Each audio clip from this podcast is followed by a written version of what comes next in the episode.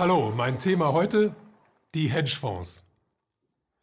Fonds sind Unternehmen, die das Geld von Investoren einsammeln, um es für sie anzulegen und auf diese Art und Weise zu vermehren. Hedgefonds tun genau das, unterscheiden sich aber in mehreren Punkten von den übrigen Fonds.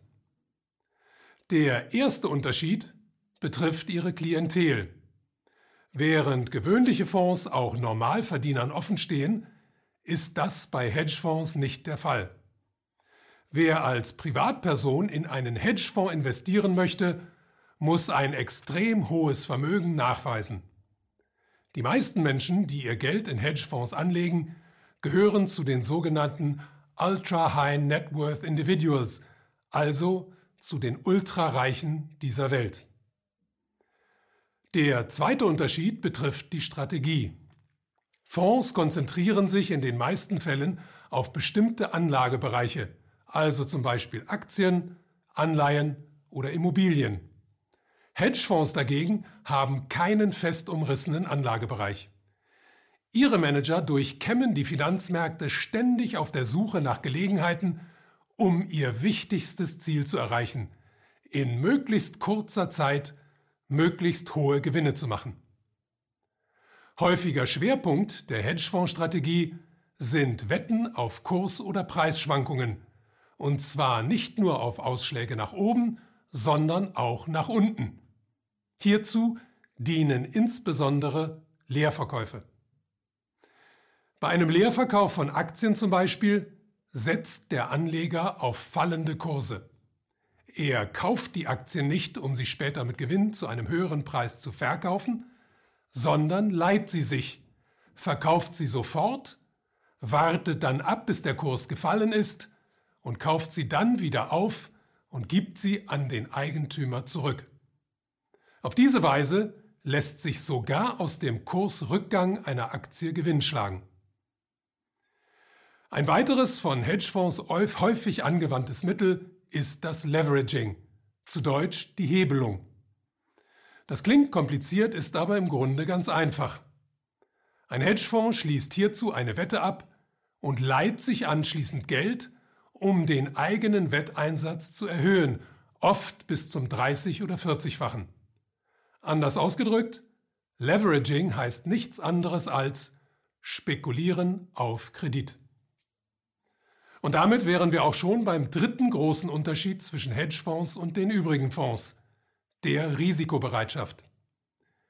Mit der Hebelung ihrer Einsätze gehen Hedgefonds hohe Risiken ein, können also nicht nur sehr hohe Gewinne machen, sondern bei Fehlspekulationen auch extrem hohe Verluste erleiden. Wie gefährlich das werden kann, hat sich schon zweimal sehr eindrücklich gezeigt. 1998 hat sich ein amerikanischer Hedgefonds namens Long-Term Capital Management im Währungsbereich verspekuliert und dadurch fast das globale Finanzsystem zum Einsturz gebracht. 2008 waren Hedgefonds mit ihren Wetten entscheidend daran beteiligt, dass das System nur durch das Eingreifen der Regierungen und der Zentralbanken gerettet werden konnte. Kommen wir zum vierten Unterschied, der Aggressivität von Hedgefonds. Aufgrund ihrer Marktmacht und ihrer kurzfristig gewinnorientierten Strategie greifen sie gerne zum Mittel der feindlichen Übernahme. Dabei schlucken sie Unternehmen gegen den Willen von Inhabern und Mitarbeitern, führen sie aber nicht langfristig weiter, sondern weiden sie aus, verkaufen die profitabelsten Teile mit Gewinn und hinterlassen einen Scherbenhaufen. Der fünfte und sechste Unterschied zwischen Hedgefonds und normalen Fonds besteht in der Steuervermeidung und der Intransparenz.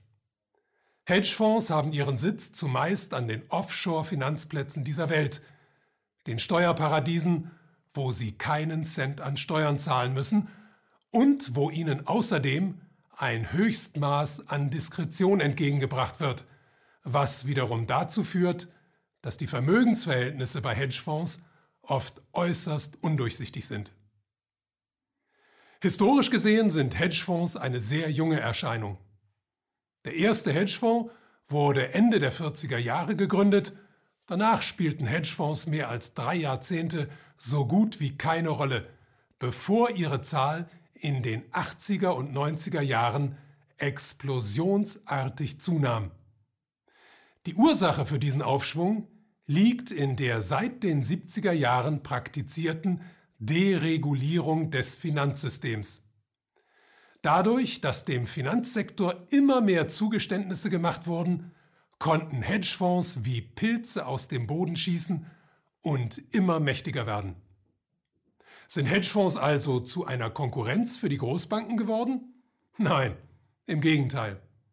Da Hedgefonds wie Banken operieren dürfen, deren Einschränkungen aber nicht unterliegen, haben zahlreiche Großbanken entweder eigene Hedgefonds gegründet oder sie lassen all die Geschäfte, die ihnen nicht erlaubt sind, über Hedgefonds erledigen.